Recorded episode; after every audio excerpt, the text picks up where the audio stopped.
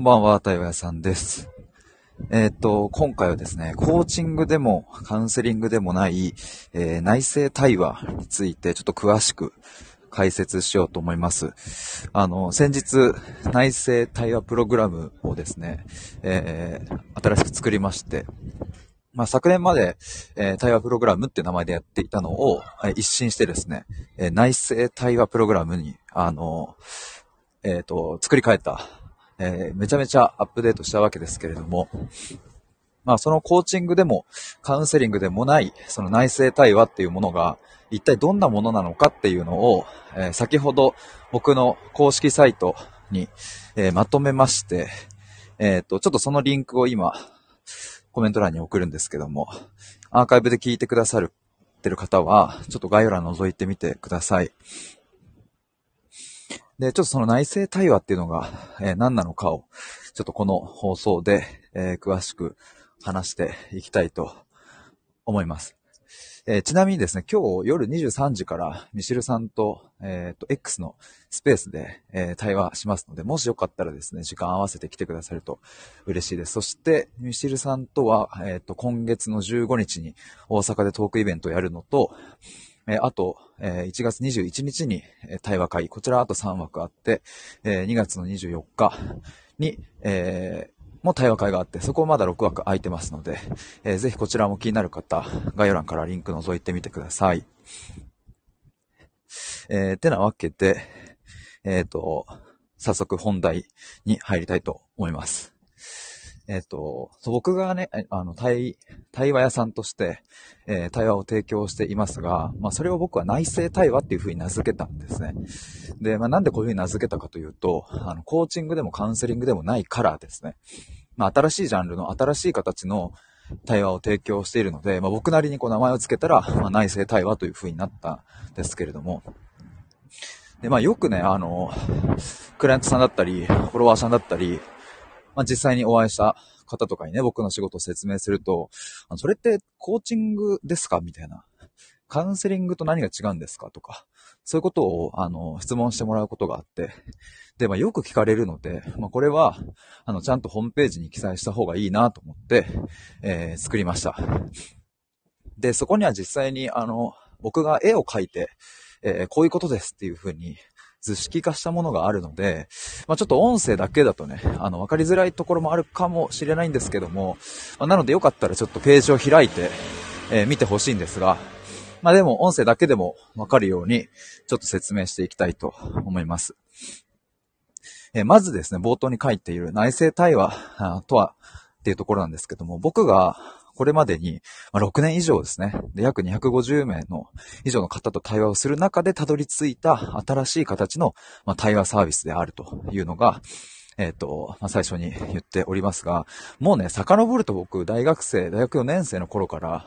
あの、1対1でね、そのお相手の人生について深く深く聞いて、丁寧に一つずつ辿っていって、それでその人のあの根本的なもの、哲学的な領域にまで踏み込んで対話するっていうのをずっとやっておりました。で、まあ当時は、えっ、と、大学生の時はですね、えっ、と、就職支援という名目で、えー、その後輩の就活生たちの自己分析をお手伝いする、まあ、強みを明らかにしたりとか、え面接官にどうやって伝えたらいいのかとか、そういうものが、あの、目的となっていたので、名目は就活支援だったんですけども。で、その後就職、あの、僕自身も社会人になって、えー、人材業界の、あの、営業マンになったわけですけれども、そこでも実際に、ね、お仕事を探されている方とか、えー、実際にお仕事している方と定期的な面談をしてました。そこでも、その方の、えっ、ー、と、人生について深く聞いたりとか、えー、どういうふうに仕事を進めていったらいいのかっていうことを、あの、一緒に対話しておりました。で、会社を辞めた後もですね、えっ、と、僕、あの、こうして発信活動はもう2年以上続けてますが、発信を通して出会った方と対話をしたり、まあ、スタイフ上で対話することもあったり、まあ、実際に対話のサービス購入してもらったり、まあ、昨年も対話のプログラムを受けていただいたりとか、あしながらですね、この内政対話っていう風な、まあ、ジャンル、名前付けに至ったわけですけれども、だからまあ内政対話って呼ん呼び始めたのはまあここ最近ですが、まあ振り返ってみれば僕はずっとそれをやっていたっていうことですね。その名目が違ったり、えー、就職支援とか、あの、目的が違ったりはしておりましたが、まあずっとそれをやってきました。で、えー、ここからですが、まあ、内政対話は改めて何を目的にしているのかっていうのを、えー、3つ、えー、か、あの、書き出してみました。ちょっと読みたいと思います。内政対話の目的、1つ目が、え、クライアントを縛る固定観念を丁寧にほどいていくことです。こ、ここでいう固定観念っていうのは、まあ、親とか学校、学校教育とか、え、まあ、社会的に当たり前だよね、これって言われるような価値観。あ例えば、親孝行、は親が生きてるうちにすべきであるみたいなね、そういう、なんとなくそういう空気感ありますよね。母の日とか父の日とかでお祝いしましょうみたいな。まあそれが別に悪と言ってるわけじゃなくって、えー、まあそういう、当たり前とされているものですね。えー、そういう固定観念だったり、そのクライアントさんの中にある、うん、固定観念を、うん、丁寧にほどいていくっていう。まあ壊していくとも言えますけれども、まずそこが一つ目的ですね。で、二つ目の目的は、えー、クライアントが納得感を持って、これこそが自分の生き方だと感じられる哲学を作っていくことをですね。あの、まず固定観念をほどいていくとですね、えっ、と、自分がいかにその、社会的価値観や親の価値観に縛られていたかっていうのがわかる。わかるんだけども、じゃあその上で自分はどう生きていくのか。まあ、ここがかなり重要で、まあ、この哲学っていうのを、あの、作っていくと。で、この過程っていうのは、その、〇〇さんがこう言ってたからとか、あの偉い人がこう言ってたからとか、本に、本で読んでこういう風に書いてあったからとか、えー、YouTube でこういう風に解説されてたからみたいなものじゃなくて、私がこう思うから、私の経験を通してこう思うからこう生きていくんだっていう意味での哲学を作っていくという形になります。あの、まあ、ちなみに補足すると、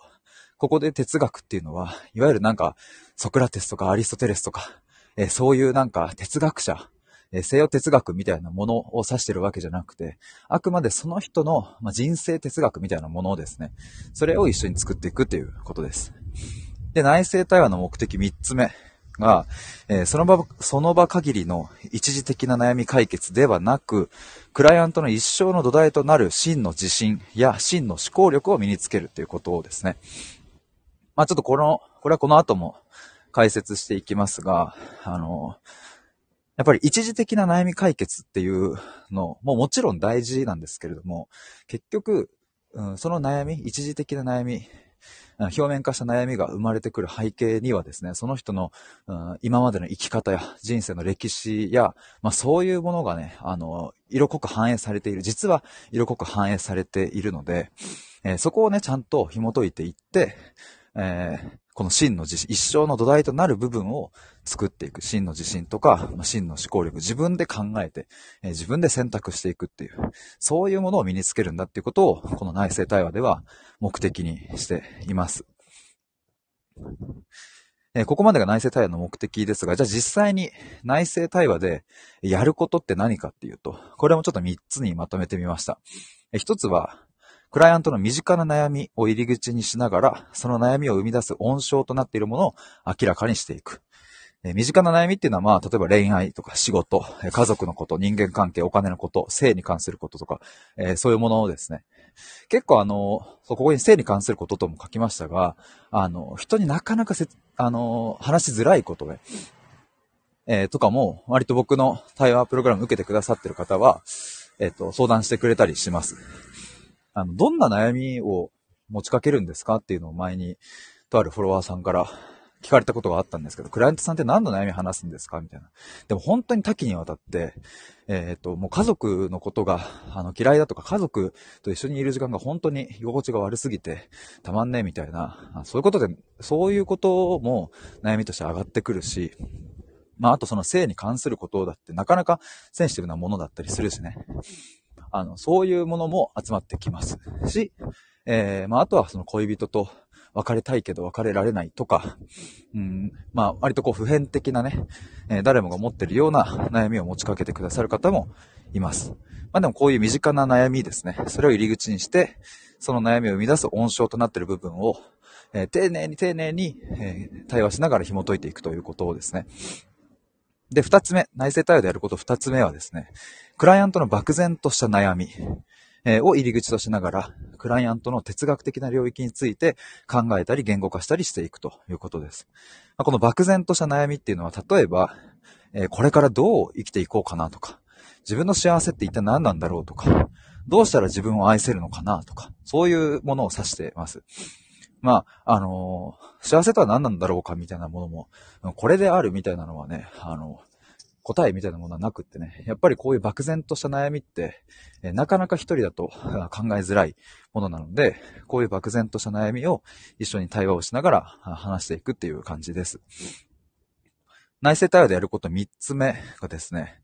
クライアントのこれまでの人生を丁寧にたどりながら、どのような歴史を経て、今の考え方とか価値観とか悩みが生まれているのかを捉えていくっていうことですね。まあこれはあの全てに、この一つ目と二つ目にも共通するところではあるんですけれども、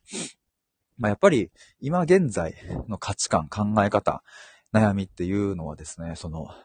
ある日突然ボンと生まれてくるわけではなくって、やっぱりその、その人の歴史を通してね、あの、生まれてくるものであると思うんですね。まあ、そうだな。例えば、うん僕も、かつて、あの、大学受験の時に日本の、日本史歴史を勉強してたりしましたが、例えば何か、えー、じゃあ関ヶ原の戦いが起こるとかね。まあ今でもその戦争とか、あの、残念ながら起こったりしますけれども、それもね、急にはい、じゃあ今日から戦争ですとか、今日から戦ですみたいなことではなくって、か、過去のね、その数十年、もっと言えば数百年の歴史が、ああっての、あの、戦が始まったりするわけですよね。だから、その、戦の渦中にいる人たちは、えー、どうやって勝つのかとか、どうやったら負けないのかって、そういう部分をたくさん考えますけれども、うん、その原因となっているものを明らかにして、その原因を対処しなければ、また争いが起きてしまうみたいなことはあって、うん、例えばもっと身近なね、僕たちに身近な例で言えば、恋人とか、親子関係とかでもね、その、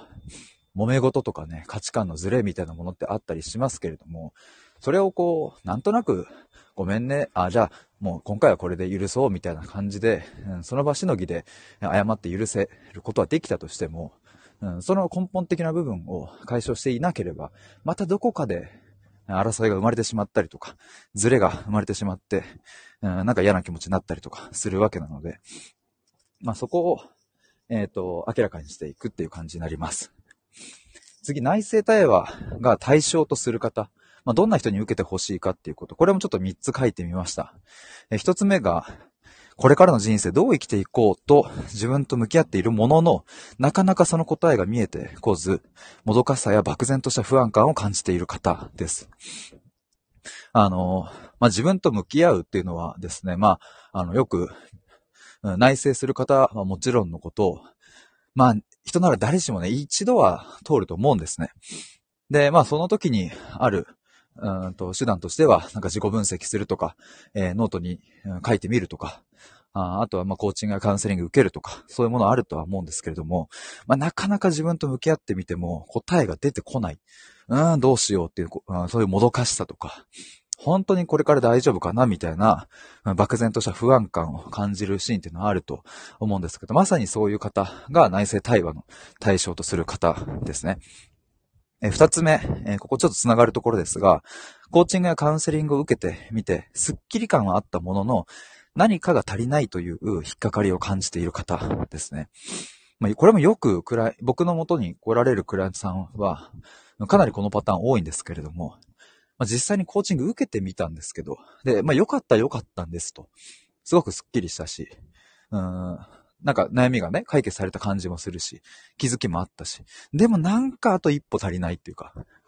な、この何かがちょっとよくわかんないんだけど、うん、引っかかりを感じると。別の表現で言えば、なんかあの、魚の骨がずっと喉の奥に引っかかっている感じ。あの違和感ですね。うん、なんか痛い。なんか抜けない。なんか届かないみたいな。えー、そういうものを感じている方。これは二つ目ですね。で、三つ目。内政対応が対象とする方三つ目は、え、自分の人生を自分で動かしたいという気持ちはあるものの、親の意見や社会の風潮に流されてしまって、なかなか自分らしい人生の一歩を踏み出せないと感じている方ですね。あの、これはまさに、例えば僕24歳とか3歳ぐらいの頃の自分とか、本当これだったんですけれども、とにかく自分の人生を生きたい、自分の人生を始めたいっていう風に、心から強く願っているんですけど、でも、どこかで、えー、親のことを気にしてしまったり、まあ、どこかで、えー、世間体とかね、そういうものを気にしてしまったりとか、うん、それこそ固定観念みたいなものに縛られて、挑戦したい、一歩踏み出したいっていう気持ちはあるんだけど、うん、それがうまくいかない。一歩踏み出せない。ずっと同じところをぐるぐるぐるぐる回りながらもがいているみたいな、そういうイメージです。っていうのが、あの、内政対話の、まあ、大まかな概要になるんですけれども、あの、ここからですね、コーチングやカウンセリングとの違いについて、えっ、ー、と、このページでまとめてます。ぜひ、ぜひちょっとここから特に、ページの中身見てほしいんですが、ちょっと読んでいきますね。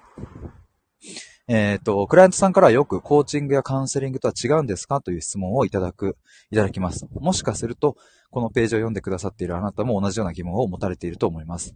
最初に結論から言うと、コーチングやカウンセリングとはかなり違いますというのがお答えになります。で、それぞれについて簡単にまとめてみましたということで、まず内政対話一言で言えば、クライアントの固定観念の縛りをほどき、その人ならではの人生哲学を一緒に作っていくということ。コーチングは、クライアントの自己実現のために目標達成に向かって、サポートする、伴走すると。で、カウンセリングは、クライアントが抱えている精神的、心理的な問題を解決するということをですね。まあ、ただ一点補足すると、コーチングもカウンセリングもかなり幅広い言葉なので、す、べ、てがこれに当てはまるわけではないですが、まあ、主に代表的な、あの、解釈で言えば、あの、僕はこういうふうに解釈しています。まあ、そんなに大きくずれることはないんじゃないかなと思います。ちょっと続けて読むと、えー、ただ実際にはコーチングもカウンセリングも内政対話もやっていることは1対1の対話なので、見かけ上はその違いがかなり分かりづらいんですよね。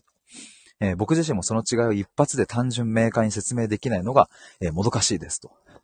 まあ、ただ、うん、どうしようとか、何とかして伝えたいと考えた結果ですね、絵を描いたらいいんじゃないかと思い立ち、えー、実際に描いてみましたということで、え、ここに、えっ、と、僕が描いた絵を掲載してます。えー、これどんな絵かっていうとね、あの、真ん中に線ピーって引っ張ってあるんですけど、横にね。上に出てる部分が表面化した悩み。まあなんかあれですね、おデッキみたいな感じなのかな。あの、肌で言ったら、ぴょこって出てくる。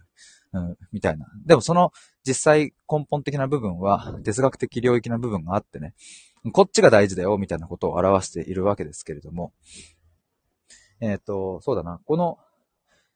今説明したコーチングとかカウンセリングっていうのは、いわゆるこの表面化している悩みを扱うわけですね。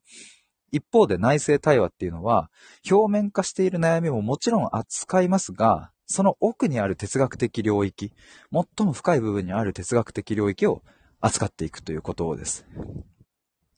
もう少しちょっと具体的に説明していくと、まあ、コーチングとかカウンセリングは表面化している悩みを扱うっていうところですが、まあ、例えばね、僕たちは、え日々生きていると自己肯定感が低いことに悩んだりとか、家族との関係性がいざこざして悩んだりとか、恋人とうまくいかなくて悩んだりするわけですが、まあ、それがですね、まさにこの表面化した悩みっていう、うんまあ、自分でも認識できる部分の悩みですね。で、コーチングとかカウンセリングっていうのは、この表面化した悩みっていうのを解決することに注目しているので、その根っこにある哲学的領域、まあ、その人の人生の歴史とか、えっ、と、あとはその人の生き方そのもの、価値観みたいな部分にまで踏み込んでいくことはしないと。まあ、要するにですね、コーチングやカウンセリングは氷山の一角として現れている悩みを消滅することを目指す、目指しているわけですね。まあ、ただ、もし仮にですね、表面化しているその悩みを消滅できたとしても、その根っこにある部分には変化が起きていないので、えー、これはまたいつか別の形となって、えー、新しい悩みが表面化してきちゃうと。まあ、これはまるでモグラ叩きのようなもので、いくら頑張って悩みを解決してみても、新しい問題が定期的に訪れてしまい、まあ、そうすると、私また同じようなことで悩んでいるなということになってしまうというわけですね。じゃあ一方でその、内政対話、僕が提唱する新しい形の内政対話においてはどうなのかというと、まあ、もちろんその表面化した悩みを入り口としながらも、そこからさらに深く、えー、入り込んでいって、その人の哲学的領域にまできちんと、えー、踏み込んでいく。これを最大の目的としています。で、まあ、ここで言う哲学的領域に踏み込むというのは、まあ、例えば、えっ、ー、と、まあ、冒頭にも言った、そもそも、私にとって幸せって何なんだろうとか、自分にとって人生ってどういうものなんだろう結婚することって本当に自分の人生必要なのかなとか、自己肯定感を私なりに定義したらどうなるんだろうとか、えー、もしかしたら幼少期に親から言われた一言が何か原因になってるんじゃないかなとか、えー、そういう部分のことを指します。まあ、上げ出したらキリがありませんが、これまでのクライアントさんとの対話においても、表面化した悩みを相談の発端としながらも、気づけば答えのない問いについてのテーマにたどり着くと。まあ、これが、あの、僕とクライアントさんの間でよく起こることというか、まあ、こう、これが、まあ行われてるわけですね。まあ、そしてその答えのないテーマについて、え一緒に向き合って、一緒に考えて、一緒に言語化していくということをやってます。要するにまとめるとですね、内政対話においては悩みを解決することではなく、えその人の哲学的領域にまで踏み込んで、内面的かつ根本的な変化を起こすということを目的に、えしているということになります。最後にまとめると、え改めてまとめると、えコーチング、カウンセリング、内政対話、それぞれ違いが何かというと、えー、コーチングとカウンセリングは、氷山の一角として現れている悩みを消滅することを目指す。一方で内政対話は、氷山の一角として現れている悩みを入り口にしながらも、その根本を変容させること、え土台部分ですね。そこを、うん、作っていく、変容させるということを目指す。ということになります。で、最後にちょっとここも、あのー、大事な部分なので、えー、お伝えしますが、僕はですね、もちろんコーチングも、カウンセリングも、この世界に必要なサービスだと思っていますし、え間違いなくそれを必要とする人もいると感じています。ここは本当にそう思っています。まあ、一方で、そのコーチングやカウンセリングというサービスだけでは解決できない悩みがあるということも今までの経験からめちゃくちゃ